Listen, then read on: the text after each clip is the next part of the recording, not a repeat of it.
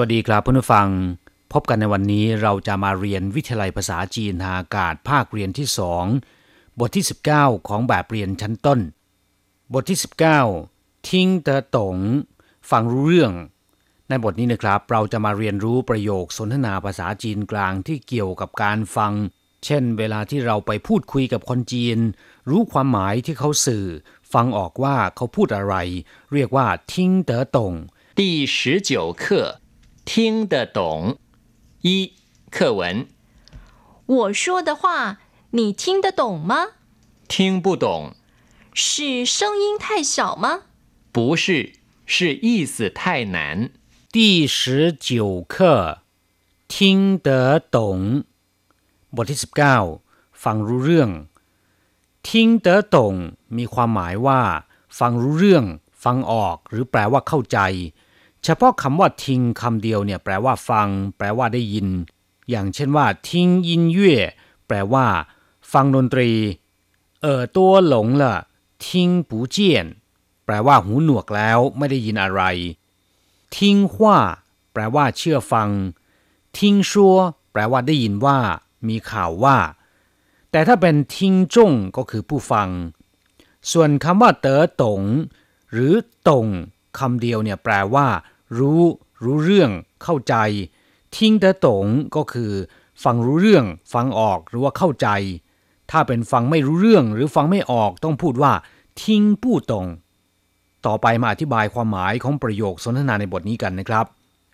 我说的话你听得懂吗คำพูดที่ฉันพูด คุณฟังออกไหม หรือภาษาที่ฉันพูด คุณฟังรู้เรื่องไหม ชัวแปลว่าพูด我说ก็คือฉันพูดว่าแปลว่าคำพูดหรือว่าภาษา我说的话ภาษาหรือว่าคำพูดที่ฉันพูด你听得懂吗คุณฟังรู้เรื่องหรือไม่ หรือคุณฟังออกหรือไม่ ทิ้งเต๋อตงอธิบายไปแล้วเมื่อครู่นี้นะครับ แปลว่า ฟังออกฟังรู้เรื่องหรือว่าเข้าใจ นี่ทิ้งเต๋อตงมา คุณฟังรู้เรื่องไหม คุณฟังเข้าใจไหม หรือว่าคุณฟังออกหรือไม่我说的话你听得懂吗คำพูดที่ฉันพูด คุณฟังออกไหมคำพูดที่ฉันพูด คุณฟังรู้เรื่องไหม ทิ้งปู้ตงฟังไม่รู้เรื่องทิ้งแปลว่าฟัง ปู้ตงแปลว่าไม่เข้าใจ ไม่รู้เรื่อง ทิ้งปู้ตงก็คือฟังไม่รู้เรื่อง ฟังไม่เข้าใจ หรือฟังไม่ออก是声音太小吗 เสียงค่อยไปหรือ เป็นเพราะว่าเสียงเบาไปหรือ是แปลว่าเป็น声音แปลว่าเสียง太小แปลว่า เบาไป ค่อยไป หรือจะพูดว่า太小声เสียงค่อยเกินไปก็ได้ ถ้าเป็นเสียงดังเกินไปควรพูดว่า太大声是声音太小吗เป็นเพราะเสียงเบาเกินไปหรือคำว่ามาที่อยู่ท้ายประโยค เป็นคำที่ทำให้ประโยคบอกเล่ากลายเป็นประโยคคำถาม มักจะวางไว้ที่ท้ายประโยคนะครับ是声音太小吗เป็นเพราะว่าเสียงเบาไปใช่ไหม不是是意思太难ไม่ใช่ความหมายยากเกินไปต่างหาก不是แปลว่าไม่ใช่是意思太难เป็นเพราะความหมายยากเกินไป 意思แปลว่าความหมาย แปลว่าความเห็นหรือว่าสนุกน่าสนใจก็ได้意思太难ก็แปลว่า ยากเกินไป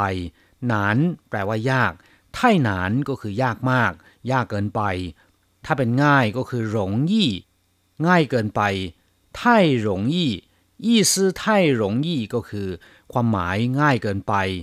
意思太难ความหมายยากเกินไป不是 ชื่ออี้ซื่อไทหนาน ไม่ใช่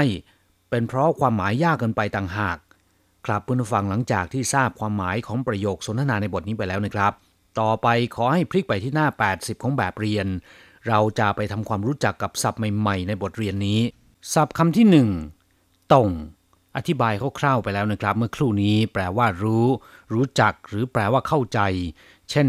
ต่งจงเหวินแปลว่ารู้ภาษาจีน ตงชื่อแปลว่ารู้เรื่องตงหลี่เมาแปลว่ารู้จักมารยาท什么意思我不太懂ก็แปลว่า หมายความว่าอะไร ผมไม่เคยเข้าใจ 他讲的话我一句也听不懂คำพูดของเขา ผมฟังไม่รู้เรื่องเลยแม้แต่คำเดียวศัพท์คำต่อไปเก้าแปลว่าพอหรือว่าเพียงพอเก้าละท่ายตัวละ แปลว่า พอแล้วมากเกินไปแล้วหายปูเก้า再来一点แปลว่ายังไม่พอ อีกนิดหนึ่งหรือว่าขออีกนิดหนึ่ง一个月一万块钱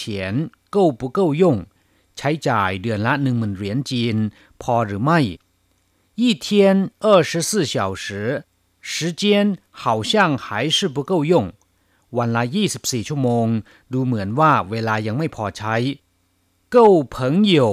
แปลว่าสมกับที่เป็นเพื่อนจริง ๆ เวลาที่เราตกทุกข์ได้ยากต้องการความช่วยเหลือ เพื่อนก็ให้ความช่วยเหลือเราอย่างเต็มที่ ความช่วยเหลือจากเพื่อนในลักษณะเช่นนี้ ในภาษาจีนพูดชมว่า เก้าเผิงเหยว แปลว่า สมกับที่เป็นเพื่อนจริง ๆ อีกคำหนึ่งเช่าเก้าล่ะ แปลว่า สุดที่จะทนแล้ว สุดๆหรือทนไม่ได้แล้วศัพท์คำต่อไปเซิงยิน แปลว่าเสียง หรือว่าเสียงพูด你的声音很好听เสียงพูดของคุณน่าฟังมาก เฉพาะคำว่าเซิงคำเดียวเนี่ยแปลว่าเสียงอยู่แล้วนะครับ เช่นตาเหลยเซิงก็แปลว่าเสียงฟ้าผ่าหยู่เซิงแปลว่าเสียงฝนตกต้าเซิงก็แปลว่าเสียงดังไท่ต้าเซิงเสียงดังเกินไปเฉาเซิงแปลว่าเสียงเบาไท่เฉาเซิงก็คือ เสียงค่อย เสียงเบาเกินไป ส่วนคำว่าอินมีความหมายว่าเสียงเช่นเดียวกัน เช่น อินเฉียงก็แปลว่าเครื่องเสียง อินเย่แปลว่าดนตรี อินเลี่ยง ความดังและก็ความค่อยของเสียง